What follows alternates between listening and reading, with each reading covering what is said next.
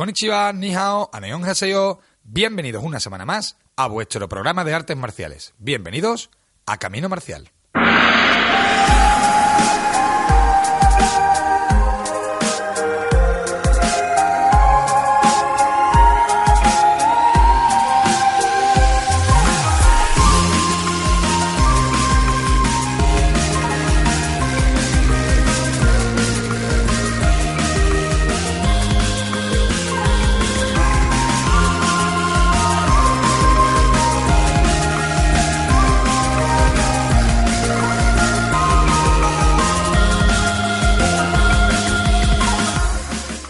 Noches a todos. Hoy estoy casi, casi solito en el estudio. Estoy con Sebas, que está controlando la, la técnica y el sonido, y con vosotros. Eso es lo que hace que no, no, nos encontremos solitos hoy. Pero no está Antonio, no está José Manuel, a veces, así que a ver si no os aburrís mucho de, de mi voz esta noche.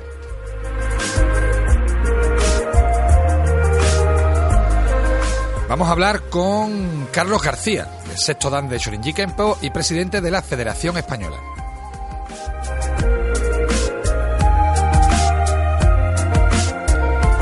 Y con otro presidente de Federación Española, en este caso la de karate, don Antonio Moreno Marqueño. Vamos a hablar del karate olímpico y de bueno, los problemas que hay con París 2024 y también tendremos por fin, después de unos meses de ausencia, a Nacho Serapio para que nos cuente qué se mueve en el mundo Dragon.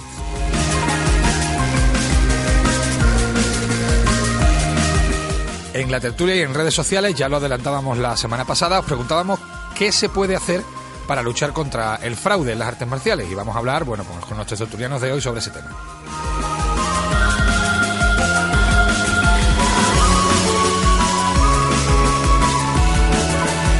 Este programa está patrocinado por Deportes Maral, donde podéis disponer del mejor material para la práctica de las artes marciales. Podéis encontrarles en Sevilla, en la calle Santa María Mazarelo, en Nervión, o en www.deportesmaral.com.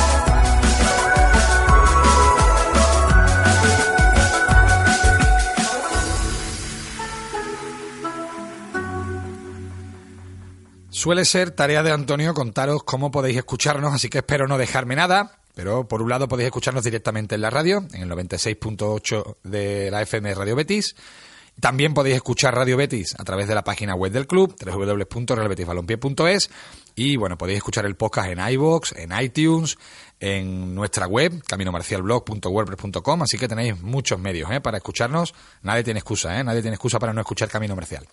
Eh, muchas cositas para este fin de semana, muchos maestros y muy importantes. ¿eh? Es uno de estos fines de semana en los que nos gustaría poder dividirnos y estar en todas partes.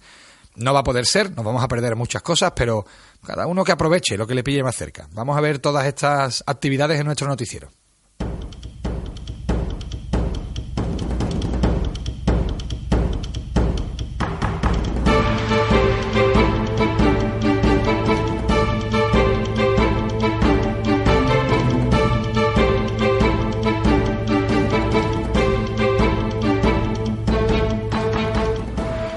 Nosotros el evento del fin de semana con mayúsculas es la novena gala benéfica de artes marciales de Espera a favor de la Asociación de Personas con Discapacidad Espérida.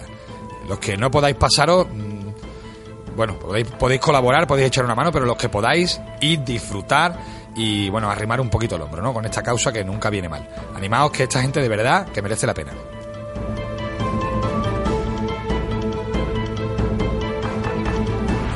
Y en Zaragoza se celebra un curso, el curso nacional de Aikido a cargo del maestro Yasunari Kitaura, octavo dan de Ikikai, eh, un gran maestro, un gran curso y bueno, Aikido Cas, aprovecharlo y asistir.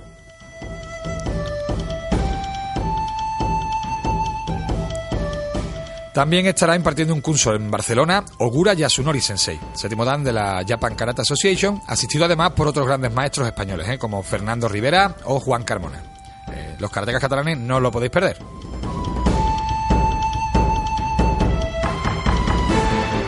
Y otra oportunidad que hay que aprovechar, quien pueda, es en Sabiñánigo, porque bueno, va a impartir un seminario el gran maestro Yoshinao Nambu, décimo dan y fundador del Nambu Do. Así que a nosotros nos pilla lejos, pero repito, a los que os pille cerca, aprovechar tenéis, que tenéis a estos maestros tan cerca y tenéis la posibilidad de practicar con ellos.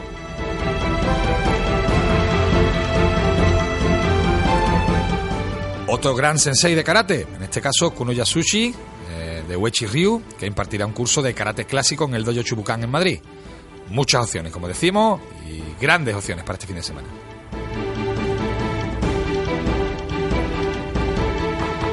Y seguimos otro fin de semana más hablando de defensa personal para mujeres, en este caso en el Club Sotoyama en Marchena. Marcheneras, curso de defensa personal, hay que prepararse.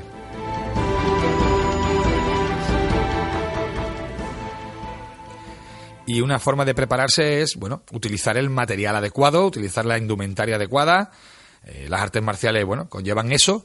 Y aquí en Sevilla hay un lugar en el que podéis conseguir todo lo que necesitáis, que es Deportes Maral, que está en la calle Santa María Macharelo, Nervión, eh, y que mm, desde luego vais a tener buen material, de calidad, a buen precio, y un asesoramiento magnífico. ¿eh? Están allí Aitane y Adriano, que os van a decir exactamente, bueno, eh, las características de cada producto, qué es exactamente lo que necesitáis, porque a veces, bueno, uno no sabe muy bien qué es lo que necesita de verdad, ¿no? Yo quiero un tal, yo quiero un cual, pero bueno, pues mejor este modelo, mejor este otro, mejor de esta manera. Así que yo recomiendo que os paséis por allí, que os dejéis asesorar, pero si no podéis, pues siempre tenéis la página web www.deportesmaral.com. Y nos vamos con la entrevista de, esta semana, con nuestro invitado de esta semana, que no es otro que el maestro Carlos García, eh, cinturón negro sexto dan y presidente de la Federación Española de Sorinji Kempo. Eh, maestro, muy buenas noches. Hola, buenas noches, ¿qué tal? Bueno, ya hablamos en, el programa de Shorinji Kempo con Alberto Casado, de aquí de Sevilla, pero queríamos bueno, volver a hablar sobre Shorinji Kempo, conocer un poquito más este arte marcial y quién mejor que el presidente de la Federación Española para, para contarnos. Le agradecemos muchísimo su atención. Bueno, gracias a vosotros, es un, placer estar aquí. Un placer para nosotros también. Eh, solemos decir que hay que empezar por el principio. Entonces, para quien no conozca el Shorinji Kempo, para que nuestros oyentes se hagan una idea, ¿qué es el Shorinji Kempo? El Shorinji Kempo se fundó en Japón en 1947, lo fundó Do Shinzo, y sería, nosotros lo consideramos un medio de desarrollo individual, una forma de cultivar personas útiles para esta sociedad. Entonces, no es solo, digamos, no es solo un arte marcial en ese sentido, en sentido estricto. ¿Y qué, llevó al maestro a fundar el, el Shorinji Kempo? Bueno, cuando él volvió de... Él estaba en China durante la Segunda Guerra Mundial. Cuando volvió a Japón se encontró, bueno, imagínate una, un país derrotado, el desconcierto, eh, la moral por los suelos, las personas sobreviviendo como podían.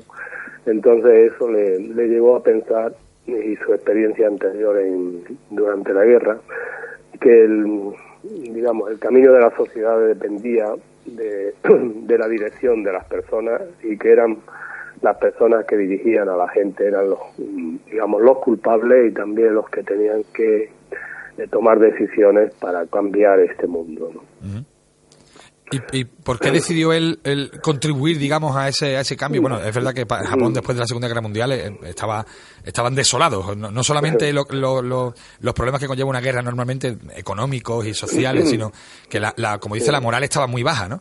Sí, sí. ¿Por, qué, ¿Por, qué, a través de un, de un arte marcial o, de un sistema de combate, además de un sistema filosófico, digamos? Bueno, él inicialmente empezó como, digamos, intentando sermonear en buen sentido, o sea, reunía a la gente y le hablaba en el sentido típico de, como monje, ¿no? Sí. Y encontró que, bueno, que las palabras no eran suficientes para cambiar a las personas. Y es por eso que, bueno, cuentan, él contaba que en un sueño vio que Bodhidharma se alejaba de él y le, indicándole que lo siguiera. Y le daba la espalda, ¿no? Eh, creo haber leído que le daba la espalda. Le daba la espalda, sí. Y en, en, ese momento él interpretó que le estaba diciendo que, que usara el, método que él había usado en, antiguamente, ¿no? Para enseñar. Entonces, de ahí, recordando el fresco que hay en, Honan, eh, un fresco donde se ven a monjes mm, indios y monjes chinos practicando, pero con una sonrisa, ¿no? no como si estuvieran disfrutando del, arte marcial. entonces él decidió eh, sistematizar todo lo que conocía sobre artes marciales y desarrolló el Sorinji Kempo. El nombre de Sorinji Kempo proviene de su relación con China y de, y de ese sueño de, de Bodhidharma, digamos, de, ese, de esa práctica del templo Shaolin de, de Bodhidharma. Sí, posiblemente sí, sí, seguramente será, sería esa la explicación. No, no te lo puedo decir a ciencia cierta, mm, pero creo que sí. ¿Se, ¿Se puede marcar el Shorinji Kempo después de la Segunda Guerra Mundial? no, solo el Shorinji Kempo, sino eh, eh, en karate, el judo, el kendo. O sea, se utilizaron, digamos, o, se, se, le dieron a las artes marciales un sentido más eh, educativo y más de eso, de subir la moral de la gente, una corriente del do, de convertir las artes de combate en, en, artes más educativas, más filosóficas. ¿Se puede marcar el Shorinji Kempo dentro de esa corriente o es algo que no tiene nada que ver con esas otras artes marciales? Sí, no, no, no, estaría dentro de esa corriente. En sentido amplio, sí. Quizá la diferencia sea que el Soninji Kempo explicita esa, es más ambicioso y tiene explícito eso, eso, digamos, esos objetivos están explícitos. y de hecho, en todas las clases, casi al iniciar la clase, en un momento, en el momento que hacemos con, digamos, trascend, ¿no? Sí. Eso, meditación, siempre se habla de, la idea de buscar una sociedad mejor. Entonces, digamos que es más explícito, no, no creo que... Y el método es un poco distinto, Porque el, la, digamos la, filosofía y la, la, espiritualidad en el Shorinji Kempo está más presente a lo mejor que en otras artes marciales. ¿Cuál sería esa filosofía? El, buscar hacer un mundo mejor, buscar mejores personas. Sí, sería buscar mejor personas para que ayuden a hacer un mundo mejor. Esa sería, o sea, la, idea es que la, sociedad la forman personas y es la calidad de estas personas las que hace las que las sociedades sean prosperadas ¿no? Y nos, decía, digamos, que, que, a lo mejor utiliza un método mm, particular, ¿no? El Shorinji Kempo para, para desarrollarse, ¿no? Sí, sí. El, el Kempo, digamos, se basa en seis características, digamos. La primera que es Kensen y Chineo, o sea, la unidad del Ken y del Zen, nos indicaría que el cuerpo y, la, y el Zen, el espíritu, no son dos cosas, sino que están unidas, no son entidades, entes separados, ¿no?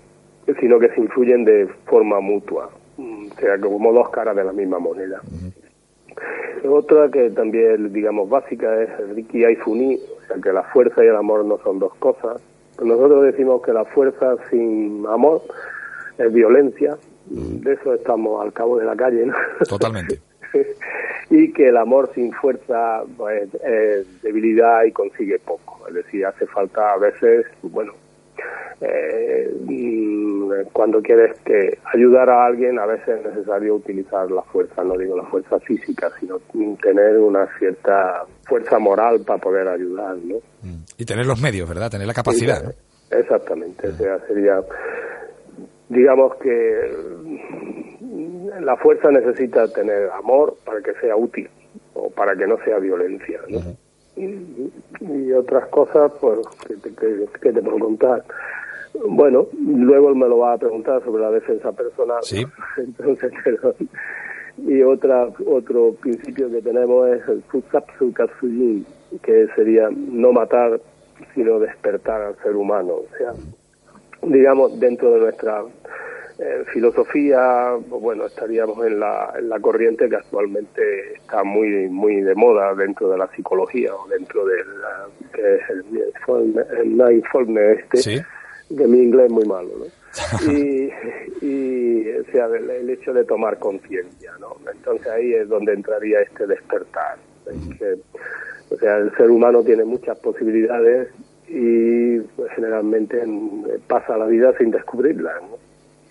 Sí, eh, eh, la verdad que muchas veces, si no, como dice, si no tomamos conciencia de las cosas, están ahí, pero no, no nos sirven realmente, ¿no? Exactamente, esa no es la idea de Sorin Kempo, que el ser humano nace con muchas potencialidades, eh, tiene que tomar decisiones y tomará un camino u otro, dependiendo de sus decisiones, y que el desarrollo está en su mano, ¿no? O sea, no, no está prescrito, digamos. Es, particular, maestro, la, indumentaria que se, que se emplea en Shorinji Kempo. No sé si tiene que ver con el tema de los monjes o tal, pero no sé si podría describirnosla y, ver de dónde viene. No, no, no es un doggy blanco. Es un doggy blanco pues, parecido al karategi o a, tenemos tenemos una el hoi es un traje digamos de ceremonia que nosotros usamos eh, para practicar se usa con las mangas recogidas pero lo usamos básicamente en exhibiciones, ¿no? Porque es pesado, incómodo. Eso es como una como una cubierta negra, eso es lo que yo lo que yo estoy pensando. Sí, sí, sí, eso es, es la que típica de los monjes de los monjes budistas en Japón, ¿no? Habrá sí. pero los monjes la llevan, llevan las mangas bajadas, nosotros llevamos las mangas recogidas. O sea, un poco como una diferencia. O sea, de hecho, no es que lo tengamos prohibido, pero sí nos piden que no bajemos las mangas para que no, no llevemos a confusión. No se asocie con otras cosas, ¿verdad? Exactamente. No, y para que no nos tomen por monjes, por ejemplo, en Japón, cuando no lo somos. ¿no? Sí, sí. Pero no, ese, esa, esa ropa no se usa habitualmente en la práctica, ¿no? Es, algo especial, digamos. es algo especial, la usamos en algunas ceremonias, en alguna en en las exhibiciones porque bueno es vistoso ¿no? entonces pues sí ayuda pero no no es la práctica normal es un es un, un doggy parecido al de karate. Pues maestro, vamos a seguir hablando de Shorinji Kempo, hablaremos, como decía, de defensa personal y de muchos otros aspectos de este arte marcial, pero vamos a hacer una pequeña pausa porque, eh, bueno, en el mundo del karate se ha, se ha vivido una convulsión en las últimas semanas porque bueno, estábamos todos muy contentos porque el karate iba a estar presente en Tokio 2020 y nos han dado, bueno, yo diría que un palo, un palo porque parece ser que no va a estar en la siguiente, los siguientes Juegos Olímpicos de París 2024 y tenemos al teléfono al presidente de la Federación Española de Karate, don Antonio Moreno Marqueño, con el que, bueno, queremos hablar de este tema. Presidente, muy buenas noches. Buenas noches, ¿qué tal estáis? Ha sido un palo, ¿no, presidente, esta historia, no? Bueno, como tú comprenderás y como ya habéis visto por todos los medios de comunicación donde ya me he podido expresar, por supuesto que ha sido un palo, además de una injusticia y para mí un poco sinvergoncería de lo que están haciendo. Porque ¿cómo, ¿cómo se eligen los deportes, para que no lo sepa, ¿no? ¿Cómo se eligen los deportes en unos Juegos Olímpicos? Pues eso tendríamos que saber nosotros también, porque ya no lo sabemos. Porque ya podrían ser, con todos mis respetos, cualquier deporte o cualquier arte. Sí, porque una de las controversias grandes es que se ha quedado fuera el karate, pero se han propuesto deportes como eh, el skate o el breakdance, ¿no? Así es. Yo no tengo nada en contra de cualquier, cualquier disciplina, pero creo que cuando nosotros entramos eh, se nos exigía una serie de condiciones que nosotros las cumplimos por todos lados. De hecho, eh, lleva el karate mucho tiempo trabajando para cumplirlas, desde luego. Llevamos ya muchísimos años trabajando para esto, estuvimos dos veces a punto y a la tercera entramos, ahora en Tokio, y no entendemos los motivos de que sin llegar a debutar y sin llegar a vernos, pues nos excluyan para París 2024. Porque según tengo entendido, presidente, eh, es la, el Tokio 2020 el que propone que el karate entre en los Juegos Olímpicos y en este caso Francia o París, pues no ha tenido bien proponer karate y se ha propuesto otros deportes, ¿no? Así es, tú bien lo has dicho, eso es, pero también el que tiene que eh, corregir todos estos errores o, o, intentar mediar, creo que es un Comité Olímpico Internacional con una serie de valores que proyecta y el espíritu olímpico. Vamos a ver si ese espíritu olímpico y esa serie de valores que el COI pregona por tener, los cumple ahora. La verdad es que parece un sistema un poco extraño para elegir los deportes, más teniendo en cuenta, como decíamos, todo el trabajo que hay detrás de un deporte que consigue ser olímpico y que haya una, una arbitrariedad tan grande, ¿no? Exactamente, y luego lo que resulta es que un deporte tiene que tener una infraestructura creada en todo el mundo, como la tenemos nosotros, creada en todo en 190 países que está el con sus distintos comités olímpicos nacionales y donde tiene unas infraestructuras creadas con unos deportistas preparados ya y entrenando ya muchos años para este para este momento. Eh, no entiendo en qué se basa esta gente porque dicen que les gusta el deporte callejero. Pues el karate también lo podemos hacer en la calle, si es lo que pretende. Eh, hay unas declaraciones por ahí del, si no recuerdo mal, del campeón de España de breakdance diciendo que él no sabe muy bien qué pintan en las Olimpiadas. Quiero decir que ellos no se consideran un deporte.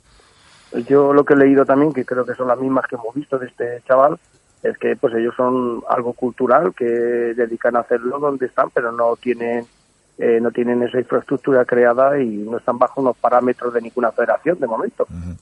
¿Y hemos, mm, quizá eh, lanzado las campanas al vuelo demasiado pronto con la entrada en Tokio, presidente? ¿Deberíamos haber sido un poco más cautos y, y tener presente que podía suceder esto en París? Mm, no, lo que sabemos que entrar en Tokio era muy difícil porque en su primer momento tampoco los japoneses apostaron por nosotros, apostaban más por el béisbol, pero sí se luchó y lo conseguimos y nosotros esperábamos, reuniendo todas las constituciones del mundo, seguir. Otra cosa es que después de Tokio eh, debutemos, nos vean, no les gustemos y digan pues que tenemos que retirarnos. Eh, pues hasta ahí lo puedo entender. Pero lo que no puedo entender es que si llegara a debutar no sigas cuando los demás deportes iban a continuar. ¿Esto afecta a Tokio? Quiero decir, a nivel de patrocinadores y de ese tipo de cosas, eh, que, se haya tomado esa decisión en este momento, ¿afecta al trabajo que está haciendo para Tokio 2020? Afectar espero que no afecte, pero sí sienta malestar. Sienta malestar porque te vienes un poco abajo en todo lo que tú estás preparando, lo que has luchado, lo que has intentado luchar para, para un futuro más adelante también y sobre todo por el deportista. Yo la verdaderamente el cabreo lo tengo por el deportista porque van a perder una serie de becas, subvenciones, eh, patrocinadores increíbles. Como decía decía la Morena el otro día, vamos a volver a las cavernas, pero no que es más síntoma de volver, sino que al final pero sí ellos sí, ellos al final deben estar trabajando profesionalmente como están trabajando la mayoría ya en un karate y entrenando para las Olimpiadas del 2024 de París, que tenemos ya deportistas preparándose, pues esto se viene otra vez atrás. Y el motivo oficial, digamos, como os decía, es que, bueno, buscan deportes más, más de la calle, ¿no? Y, más que quieren enganchar a los jóvenes y tal. El motivo es, ese es el motivo oficial. ¿El motivo oficioso lo conocemos, presidente? No, no conocemos nada, no han dado señales de nada, es lo que todos sabéis y cuando nos hablan de juventud, ellos no saben que el, 60% de licencias nuestras de todo el mundo son de gente de menos de 18 años. Entonces, ¿qué plantean? ¿Qué plantean en juventud? Más juventud que tiene el karate, eh, habrá otros deportes que también la tengan, pero nosotros tenemos una amplia gama de juventud y de mujeres, que siempre estamos diciendo que el tema de mujer en las categorías pequeñas, que yo creo que lo conocéis perfectamente, llega a haber casi un 50-50 o un 55-45. Está muy igualado el tema de mujer. Pues la, última, presidente, quizá, quizá la más importante de todo lo que estamos hablando. ¿Qué se puede hacer? ¿Se puede todavía hacer algo para intentar que el karate esté presente en París 2024? Bueno, pues a nivel de España, que es lo que me corresponde a mí, ojalá pudiera hacerlo a otros niveles, pero no, no puede ser.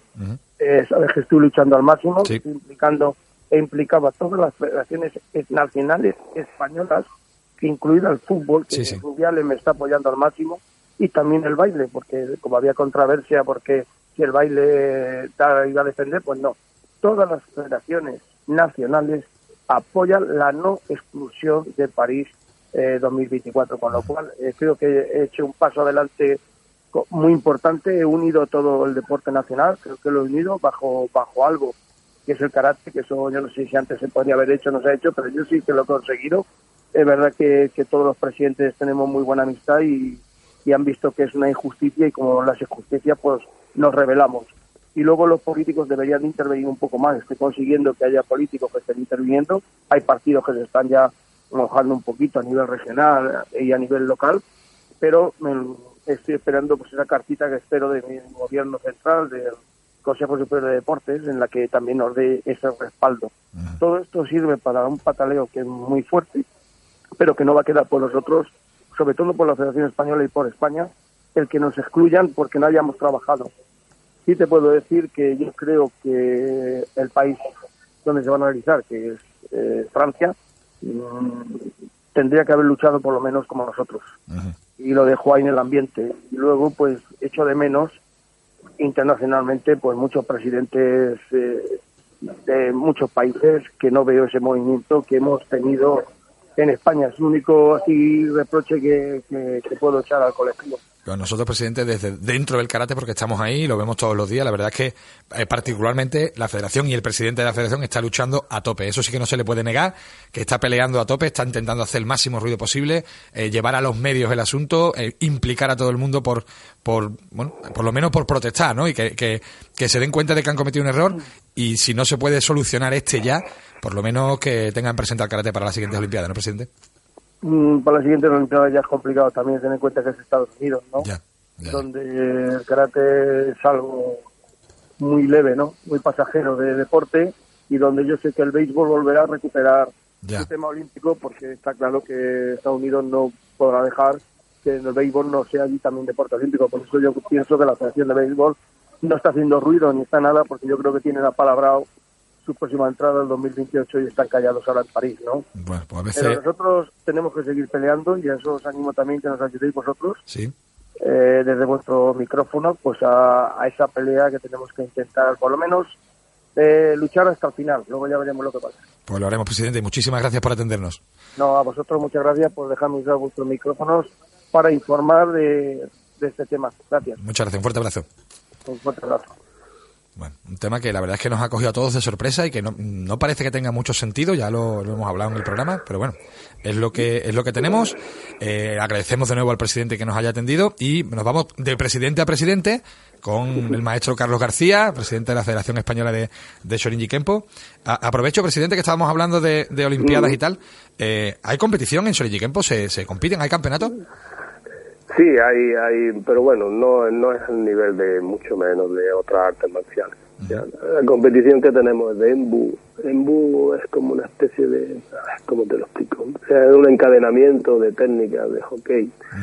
que las técnicas, pues bueno, más o menos son las que usamos, aprendemos normalmente y el encadenamiento es lo que es libre entre lo hacen los, los practicantes, ¿no?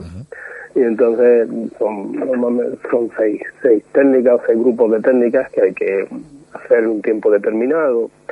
Eh, se parece más, digamos, a una especie de coreografía. Sí, como una, como demostraciones, ¿no? Algo así, ¿no? Sí, es una demostración, pero claro, son, son técnicas hechas eh, con mucha velocidad, con mucha potencia, etcétera, etcétera, que tienen que hay que trabajarlas mucho, o sea, hacer, son un minuto y medio, dos minutos, digamos, dos minutos de, en, presencia de los demás, eh, del público, de lo que sea. Y son dos minutos que exigen pues, muchas horas de trabajo. Porque ¿cuáles, ¿cuáles serían cuáles serían los fundamentos del en técnicos, digamos? Los fundamentos técnicos, bueno, complicado. Bien. y, más, y más hablando, ¿verdad? Que no se pueda mostrar. ¿eh? sí, sí, sí, Digamos, eh, el Shorinji Kempo tiene así a, a, bote pronto, ¿no? Tiene tres caminos, tres sistemas y 25 ramas, o sea que no es ninguna broma. Ya. O sea, los caminos harían referencia al entrenamiento de la razón, el cuerpo y el corazón. O sea, el, entrenamiento del corazón en el sentido de emoción, ¿no?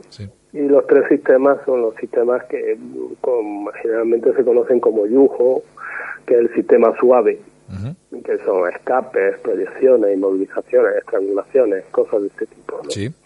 El bojo, que es el sistema duro, que incluiría mm, golpes con los brazos, con las manos, con los puños, con las piernas.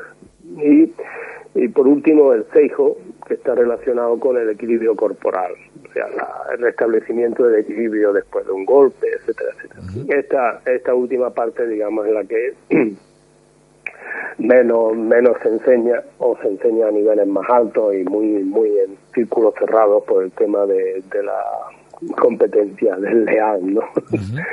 porque no, sí, con, digamos porque son técnicas que tienen son técnicas antiguas que tendrían pueden parecer técnicas de manipulación en el sentido de muscular o en el sentido óseo, ¿no? y no, y no, normalmente no.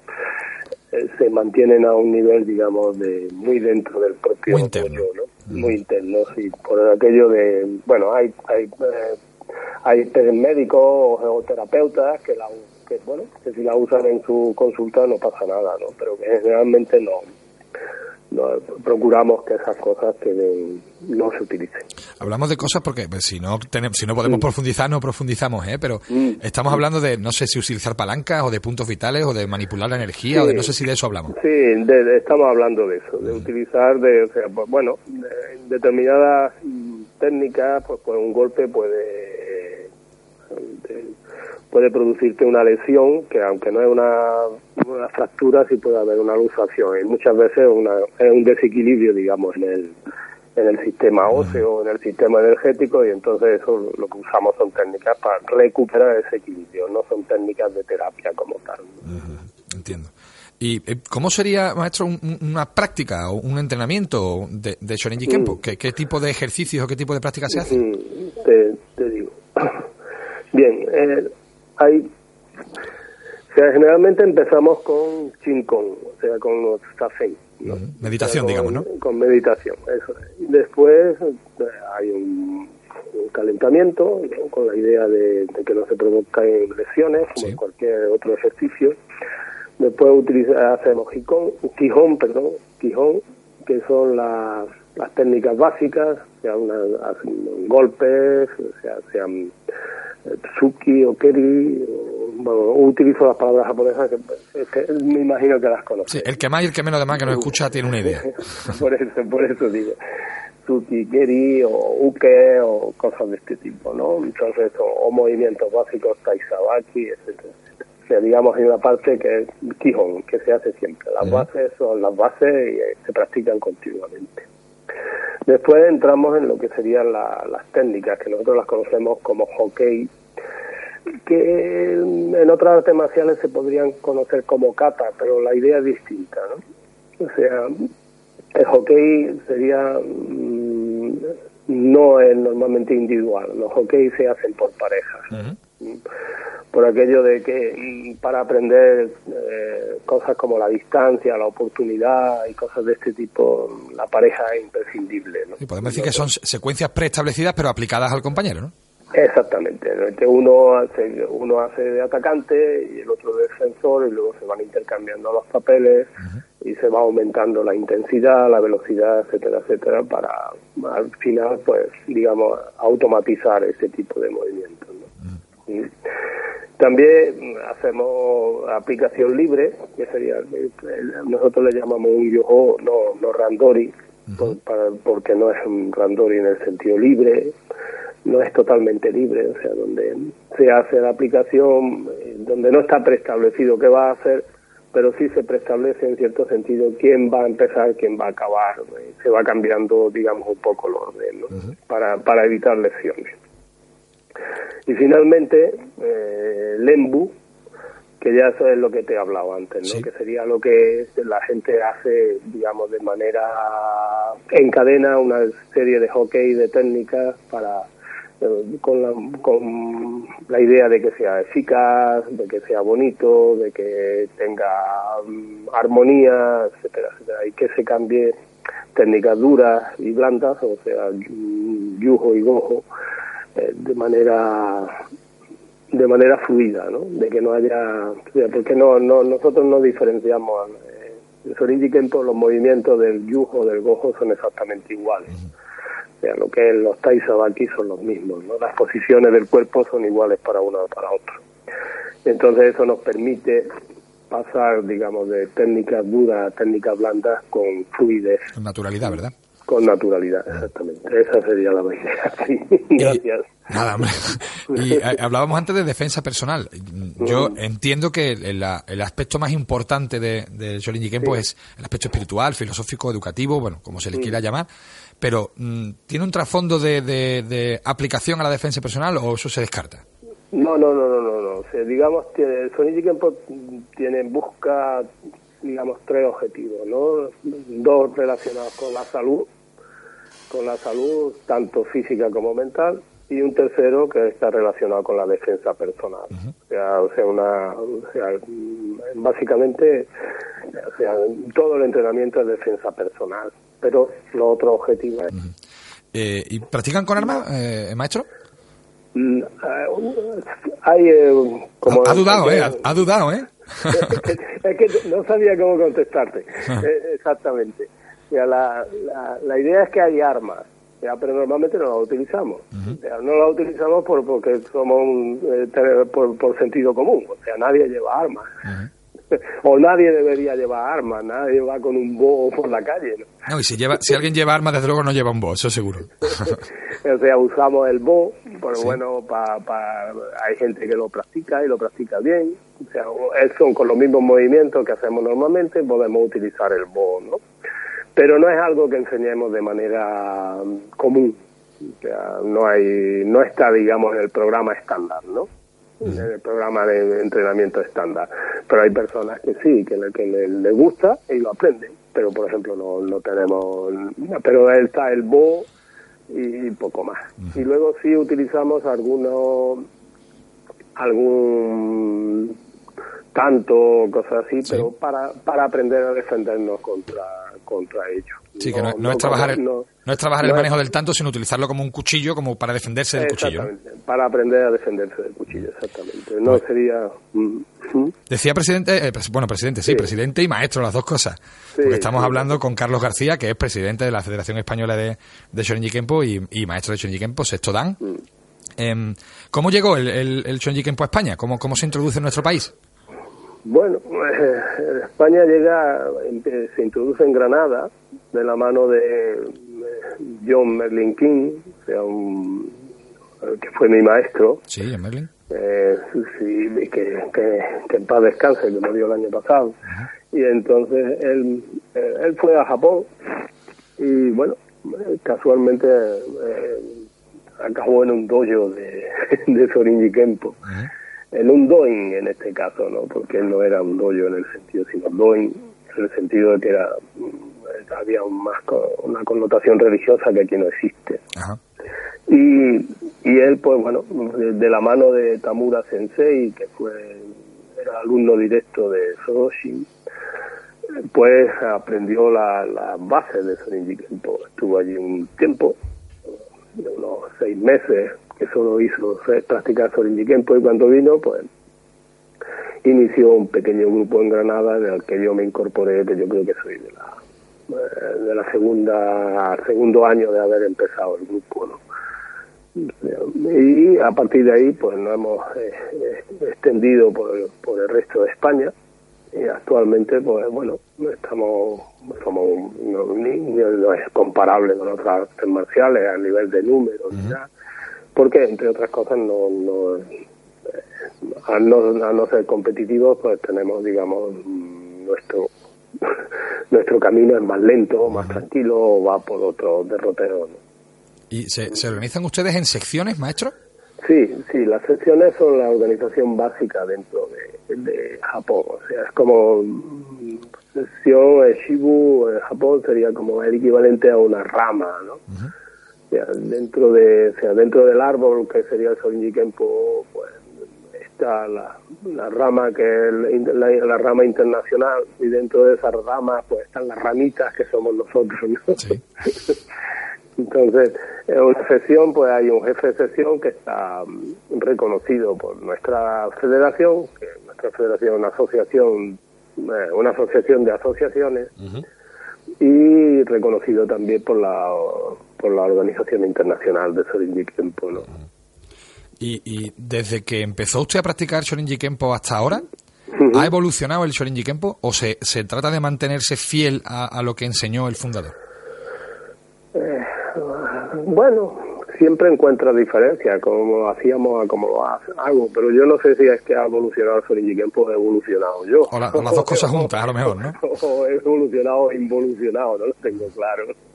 Eh, pero sí, lógicamente hay pequeños cambios, pero eh, la, la idea, o sea, toda organización, digamos, consideramos que lo que enseñó el fundador eh, es lo adecuado. Entonces, los pequeños cambios que se han introducido son, eh, son muy, muy leves, ¿no? O sea, son más están más quizá a veces son cambios acordes con la con la idiosincrasia del sitio donde se produce ¿no? o sea no es lo mismo practicar en Japón que practicar en Brasil o practicar en España ¿no?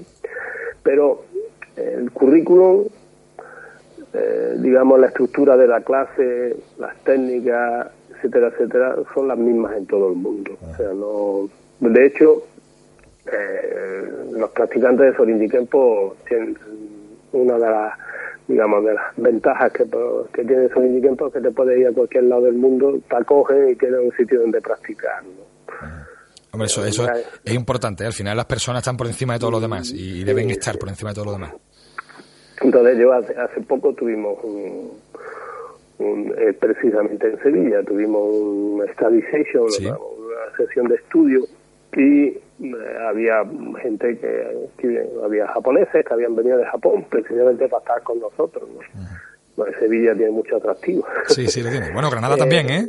También. ¿Usted que es de Granada? Y, había italianos, había holandeses, había franceses, sea, digamos, portugueses, o sea, cada vez que, que alguna, mm, alguna asociación, alguna federación organiza un evento pues lo comunicamos a los demás y generalmente siempre hay alguien que si le coge bien de vacaciones o tal, pues aparece, pasa unos días eh, practicando, tampoco es y practicando, compartiendo con compañeros de otro país y eso pues bueno, es enriquecedor. Y al final en eso está, es, el espíritu, parece, ¿no? Del Shorinji Kempo, ¿no? Ese es el tema. Pues maestro, muchísimas gracias ¿eh? por atendernos hoy. Creo que hemos pues aprendido mucho sobre Shorinji Kempo Y nada, que les siga yendo tan bien, que sigan ustedes creciendo y que sigan teniendo esas buenas relaciones con todo el mundo, que al final es lo que, lo que importa. Yo creo que es lo más importante que tenemos que sacar de, esto, ¿no? Eh, sí, sí. Eh, muchas gracias a vosotros por permitirme vamos, dirigirme a vuestro público y agradecer a los, a, los que me escuchen y pedir disculpas por mi voz que, se debe a mi alergia. Sí, ya, ya me lo dijo, yo hablé con él, eh, con él ayer y no me lo dijo la alergia. Maestro, pues que se recupere y muchísimas gracias, ¿eh? un fuerte abrazo. Venga, gracias a vosotros, ¿eh? un placer. Igualmente. Bueno, creo que tenemos a Nacho ya, metemos sintonía, que tenemos muchas ganas de hablar con él.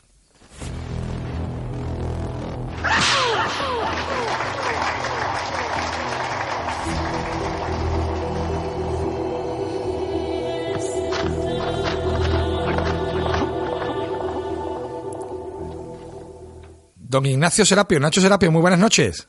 ¿Cómo estamos? ¿Qué tal? Los tengo abandonados. Bueno, estás muy liado, nos consta que estás muy, muy liado, ¿no? Sí, sí, bueno, he estado, he estado este, este mes pasado, bueno, mes, mes y medio de, mudanza, he tenido que mudar la casa, he tenido que mudar toda la empresa Dragons y, y bueno, voy, voy con retraso en todo el trabajo, pero bueno, así que eh, vamos despacito, pero ya me estoy poniendo al día. Bueno, pues cuéntanos, ¿qué, ¿qué ha ido saliendo y qué traes entre manos? Muy bien, pues os voy a hablar de la revista de febrero, que no se, que no os hablé en febrero al final de, ella, porque este mes vamos a tener número doble. Este mes sacamos la revista de febrero y sacamos la revista de marzo, porque en febrero teníamos en portada al Sifu Francisco Javier Hernández, que, que es todo toda una eminencia en las artes marciales.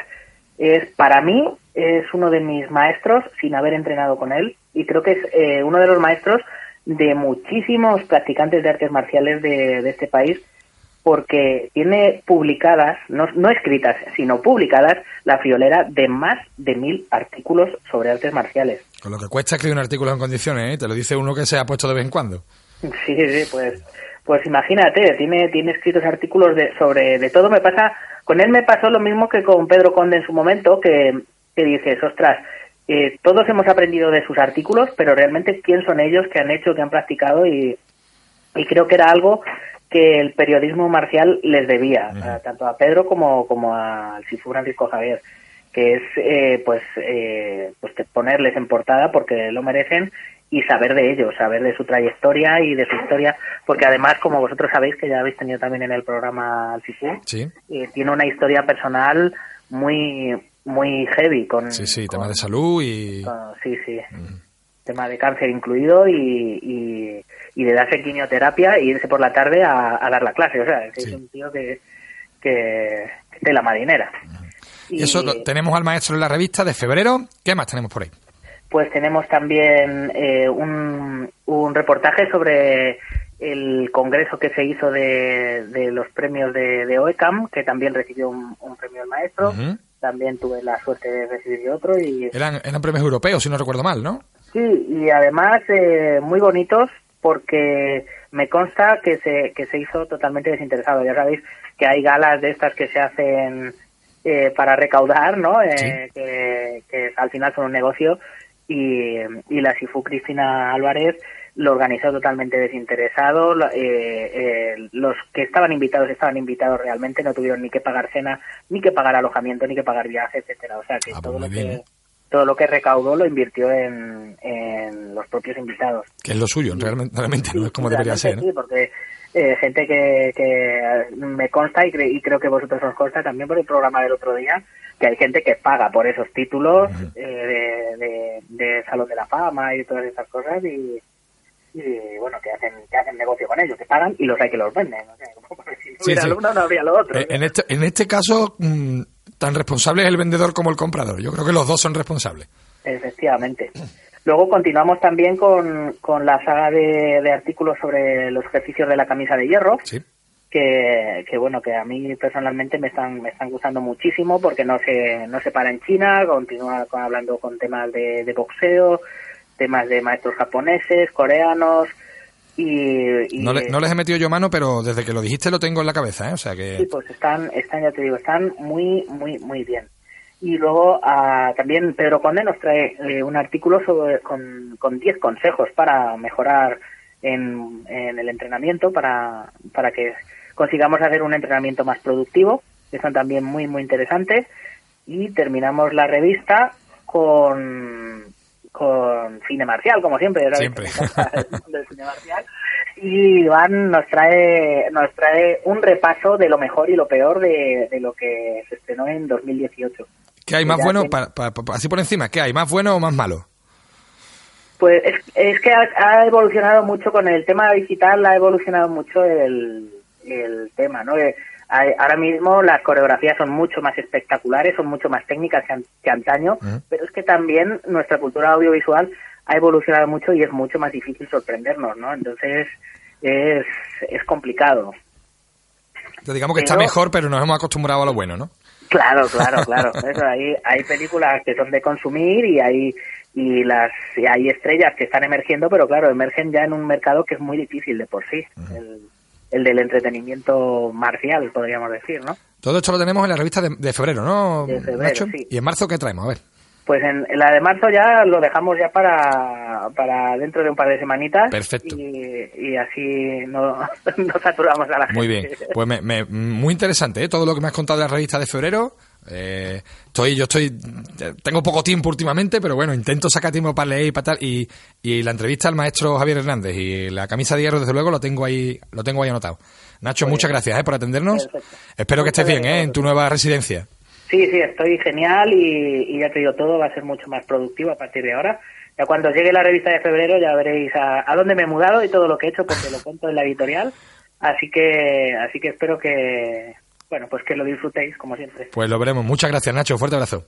A vosotros, hasta luego.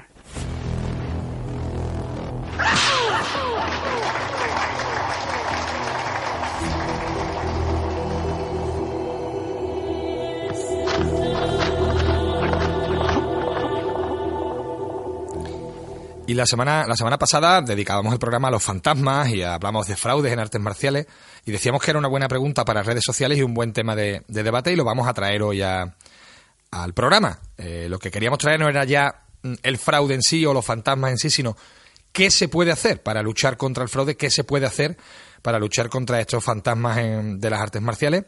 Y para eso, pues, tenemos allá un contertulio habitual, que es José Manuel, el maestro don José Manuel Domínguez García. José Manuel, que lo tenemos casi todas las semanas ahora en, en tertulia. José Manuel, muy buenas noches. Buenas noches, Juan Antonio. Bueno, de eso de maestro queda bastante grande, ¿eh? pero bueno. Bueno, escúcheme, maestro es el que enseña y, y usted enseña, así que usted es maestro. Eso no, yo Sí, no te- enseñar sí, ahí lo no, intento, no lo tengo problema. y bueno, vamos a contar también con otro maestro de artes marciales, Ángel Martínez, que además eh, se dedica a, la- a las leyes, conoce bien la ley y que va a poder a lo mejor, bueno, arrojarnos un poquito de luz sobre lo que podemos hacer para luchar contra el fraude en las artes marciales. Maestro Ángel Martínez, muy buenas noches. Hola, buenas noches, Juan Antonio. Bueno, primero, eh, cuando hablamos de fraude, eh, no, yo no me refiero solamente a fraude de ley, a, a- a un, a un problema legal, sino que bueno, que se, ve- se venda una cosa que no es cierta, ¿no? Al final es engañar a la gente. Pero eh, eh, a nivel legal, eh, y empiezo por Ángel, que es el que conoce el tema, eh, ¿cómo se puede luchar contra estos maestros de las energías y contra estas asociaciones que mm, venden lo que no es y que qué se puede hacer a nivel legal? Bueno, a nivel legal es un tema muy peliagudo y complicado. Todos los delitos que están relacionados con lo que se conoce comúnmente como estafa son muy complejos de probar porque lo que hay que demostrar es el ánimo o la intención del engaño. Un fraude es sencillamente el, el- el crear un sobre un objeto cierto un, un error o una duda con el ánimo de yo enriquecerme o, lucrarme.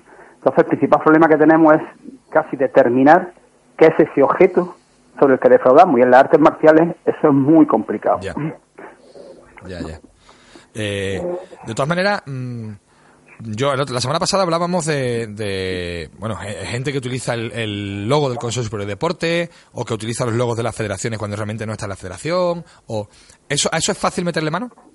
Eh, si la federación está ahí, eh, quiere, claro que sí. Lo que pasa es que nunca se ha hecho nada, siempre se ha hecho un poco la vista gorda en todos esos aspectos. El que utiliza una imagen que no es la suya, sin la autorización, sin pertenecer, lógicamente está cometiendo también una, una estafa, en cierta medida, porque está haciéndose pasar por una, por una persona o por una cualidad que no posee. Vimos el caso hace un par de meses del maestro de artes marciales que habían condenado porque no había dado de alta a los Sí. alumnos y estaba dando cinturones de la federación sin estar federado. Entonces, ahí fácilmente se puede entrar de una manera genérica, el que se sienta ofendido, como la federación reclamando también, también sus derechos. Hay un derecho de imagen, hay, hay muchas figuras jurídicas. El principal problema para mí que veo en las artes marciales es que ¿qué son realmente las artes marciales? ¿Cuál es ese objeto cierto? El problema que, que, hoy día eh, no está claro. Y yo, y poniéndome como ejemplo, y a muchos que empezaron en mi época, el que entraba en un, en un gimnasio, ya fuese de karate, de judo, de boxeo, lo que sea, entraba con una finalidad clara, que era empezar a, dar mamporro a diestro y siniestro la mayor velocidad posible y defender. Es, es, cierto. Pero hoy día, sin embargo, las motivaciones que lleva una persona a practicar artes marciales son, son muy diversas. Entonces, por eso digo, el objeto cierto, ¿cuál es? La información hoy día también es mayor. Antes había muy poquita información sobre qué era artes marciales, el que más, el que menos quiere, por lo tanto, el supuestamente estafado, en cierto modo, también se está dejando estafar. por eso decía que, es muy es muy complicado, muy complicado. y nosotros a veces somos responsables, porque como tú acabas de decir, ¿puede una federación defenderse a sí misma? Claro, pero es que la federación es la que tiene el marchamo de la autenticidad de lo que hace. Estamos entrando en un tema muy escabroso que hemos discutido mil veces sobre sí, sí, El tema es que le interese un poco también, ¿no? A la federación, porque ¿qué va a sacar en claro si denuncia una persona, una federación o una supuesta federación. Yo he tenido una experiencia de, organizar en mi, en mi dojo, en mi escuela, un curso de defensa personal policial y anunciarlo con un cartel como defensa personal policial y llamadme un compañero con el que tengo buena relación, que, que está dentro de la Federación de Lucha, y decirme, mira, eh, hay aquí encima de la mesa un burofax para eh, mandártelo a la escuela para advertirte de que no puedes utilizar eh, el, el nombre defensa personal policial porque está registrado por la Federación de Lucha. Entonces, hay un burofax aquí para mandártelo, para advertirte que lo siguiente que harán será tomar medidas legales. La Federación de Lucha lo hace y yo soy, tengo, tengo esa experiencia. Se podría hacer en más, en más casos. Lo que pasa es que, como dice el maestro Ángel, creo que el problema es que eh, el maestro que utiliza el ki, el maestro que utiliza la energía y tal, eso es muy difícil meterle mano porque realmente qué es lo que denuncian, ¿no? Que, o sea, mm, mm, como dice, ¿no? El, objeto de, la denuncia, ¿cuál es? ¿Que, ¿Que, está diciendo que puede mover las cosas con la mente y no puede? Eso, solamente se puede denunciar, yo lo veo complicado. Entonces, a nivel legal sí que puede ser complicado, pero fuera de la legalidad, ¿quién tendría que hacerse responsable de controlar un poco esto? ¿Y, qué se podría hacer? José Manuel, ya que tenemos por ahí, ¿tú qué crees que se puede hacer? Yo, hombre, yo antes de mm, una persona que no haya que no haya hecho artes marciales y quiera apuntarse, lo, lo primero yo me informaba. Evidentemente, ahora con todas las herramientas que tenemos en Internet, que podemos conseguir un teléfono de una federación, de o meterme en foros, lo primero me informaba quién quién es ese, qué, cuál es el club, sí, pero bueno, información, información ya... de dónde viene, con quién ha entrenado, con quién no ha entrenado. De ahí se puede ver muchas cosas, si, si ese maestro ha estado saltando de escuela en escuela o de estilo en estilo. Eh, si muchas veces se ven cosas en las redes, pues esa pelea con fulanito, con menganito, no sé. Se puede uno informar de, de, de quién es la, qué hace. La información en internet la pone el que quiere y pone la información que quiere. Eso, eh, no es muy fiable, ¿eh? Ya te digo que no es muy fiable. Fiable no es, hombre, pero si tú indagas un poquito, hombre, evidentemente no vas a leer lo primero que lo primero que leas no vas a te vas a fiar, sino tendrás que abrirte un poquito más. Y incluso eso, habla con federaciones, con otros clubes, es decir, pero, informarte mm, eh, sería lo primero que yo haría, vamos. Ya, pero ahora voy a hacer, perdón, ahora voy a hacer un poquito de, abogado del diablo. ¿Qué te gusta, eh?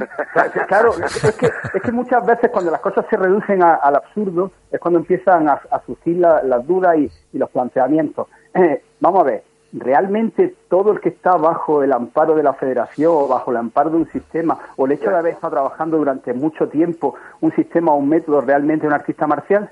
Y voy a ir más allá y me voy a remontar a los clásicos.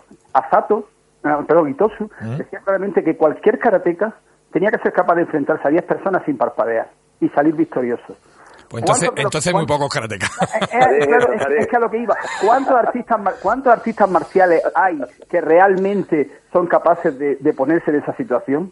Poco. ¿Cuántos de los que van a practicar realmente eh, estarían dispuestos a, ese grado de sufrimiento a conseguir eso? El problema es que hay mucho friki en este mundito. Y por poner un ejemplo, y no quiero que se me ofenda la gente del kendo, a todos nos gusta pelearnos a sable.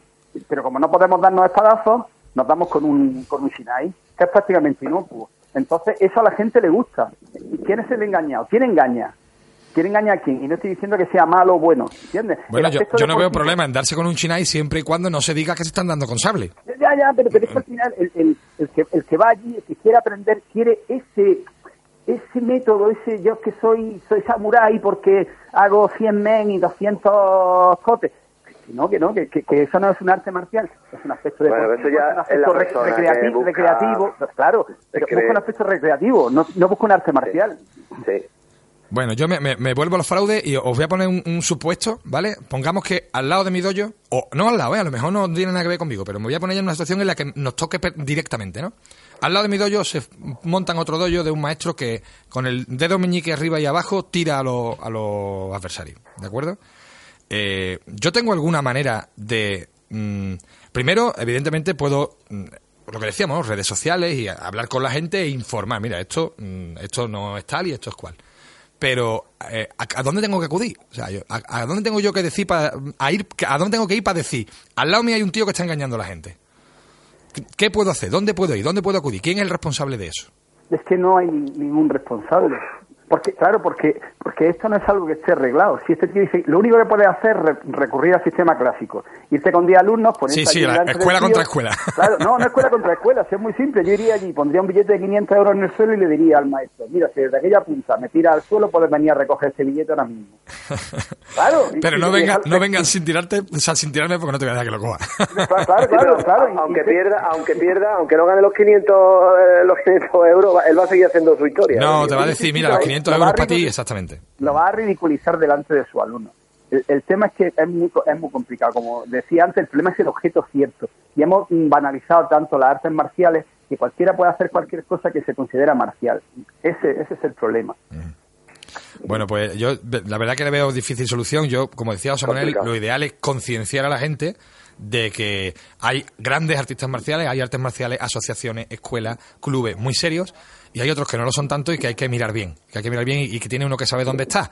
Yo, más allá de la concienciación, me parece que tenemos pocas pocas cosas que hacer. ¿eh?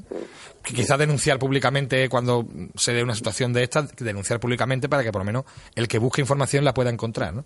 Pero creo que hay poco más. Eh, muchas gracias, José Manuel, y muchas gracias, Ángel, ¿eh? por darnos vuestra opinión y por darnos vuestra, vuestra visión de este tema. Un saludo, maestro. Un abrazo a los dos. Y esto mismo preguntábamos en redes sociales qué se puede hacer para luchar contra el fraude y estas eran vuestras respuestas.